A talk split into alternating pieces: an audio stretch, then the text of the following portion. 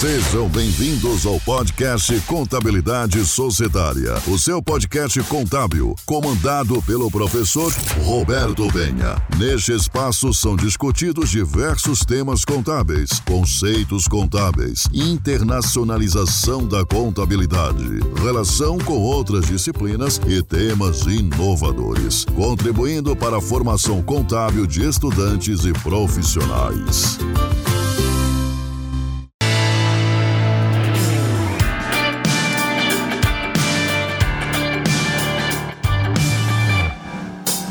Olá, seja muito bem-vindo ao podcast Contabilidade Societária. Quem fala com vocês é o professor Roberto Penha e hoje vamos estudar uma temática muito importante: a demonstração das mutações do patrimônio líquido, a famosa DMPL. Se você quer compreender como funciona me o mecanismo, a sistemática de mutações dentro do patrimônio, convido você a participar dessa aula que tem caráter introdutório pois não tem como se aprofundar de forma completa, em virtude que não vou utilizar de imagens se estamos aqui no podcast. Caso você queira ter um conteúdo com exemplificações, com apresentações de demonstrações contábeis das organizações, recomendo que você visite o canal Contabilidade Societária no YouTube e verifique a aula que trata sobre DMPL. Esse conteúdo da DMPL no canal do YouTube tem caráter complementar. Ele vai ser aprofundado no caráter de exemplificação e, obviamente, em algum momento ou outro, algum conceito que é apresentado aqui neste podcast tenderá também a se repetir para contextualização. Essa é basicamente a ênfase. Então, vamos lá.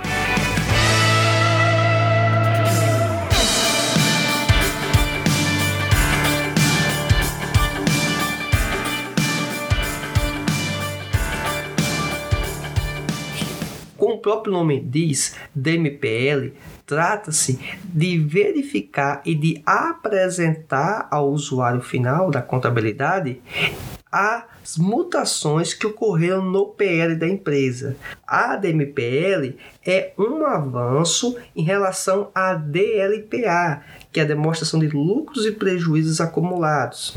Por mais que a DLPA seja obrigatória, conforme item 2 do artigo 176 da Lei 6.404 de 76, a conhecida Lei das SAs, a DMPL ela foi é, permitida, vamos dizer, a ser utilizada e com a inclusão da DLPA, prevista inclusive na própria lei das SAs também, com as suas atualizações, obviamente, é uma demonstração bem mais recente, mas permite-se a complementariedade da DLPA com a DMPL, inclusive por consequência óbvia, se a conta de lucros e prejuízos acumulados, que na verdade a conta de lucro acumulado é uma conta que não existe mais contabilmente, né, para fins de saldo, ela tem como fim transitório, ela existe.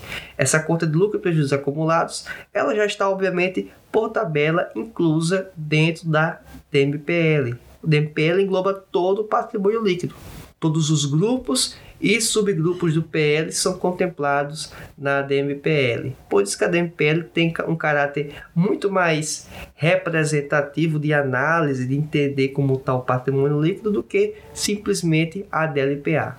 Por mais que a sociais mencione a obrigatoriedade da DLPA e não a da DMPL, tem que se entender que pela deliberação CVM 676 de 2011, a DMPL ela é obrigatória para as SAs. Para os contadores, existe também a necessidade de adoção em virtude da resolução do CFC 1185 de 2009. Qual é o objetivo primordial da DMPL?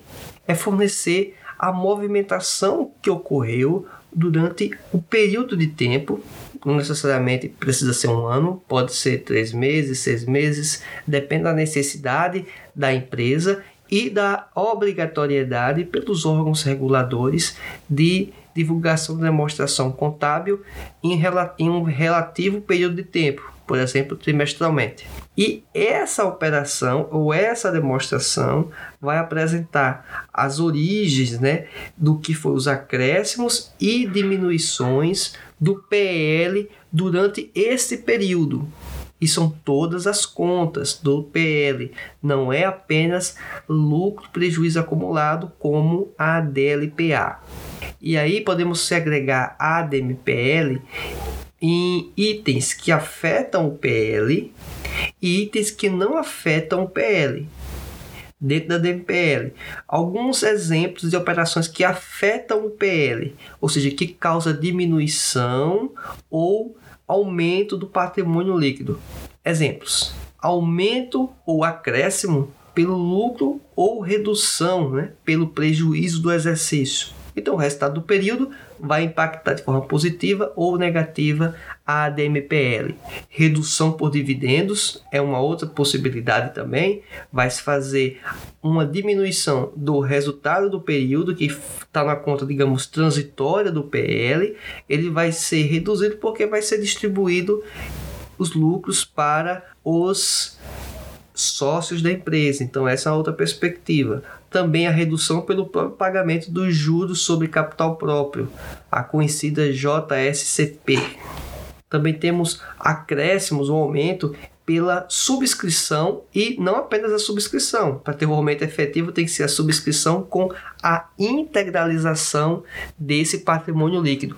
Também temos a redução quando a empresa faz a compra de suas próprias ações ou quando tem um acréscimo quando ela vende as suas próprias ações. E também tem um efeito que pode ser positivo ou negativo decorrente da conta de ajuste de avaliação patrimonial, AAP.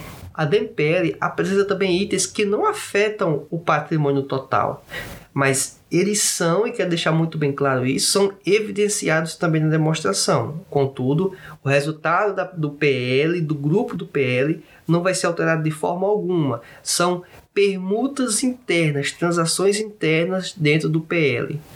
Aumento do capital é um exemplo com a utilização de lucros e reservas da empresa. Foi transitou apenas da conta de lucro, que é uma conta temporária, e foi para aumento de capital, Perfeito. Saiu de um grupo de contas foi para outro. Não teve alteração nenhuma no PL como um todo.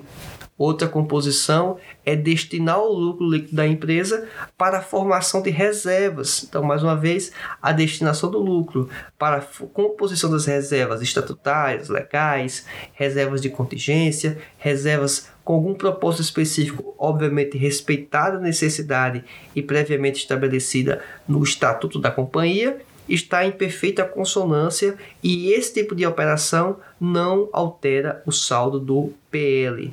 Também temos a compensação de prejuízos com as reservas. Essa é uma outra possibilidade e que não afeta o patrimônio líquido. Caso você queira algum material para se aprofundar um pouco mais nessa temática, recomendo que você observe o CPC 26 bem como também a própria Lei dos SAs, a Lei 6.404 de 76. Isso pode trazer algum subsídio para a reflexão de vocês quanto à DMPL. Bem, é isso. Aguardo vocês no próximo podcast e até mais.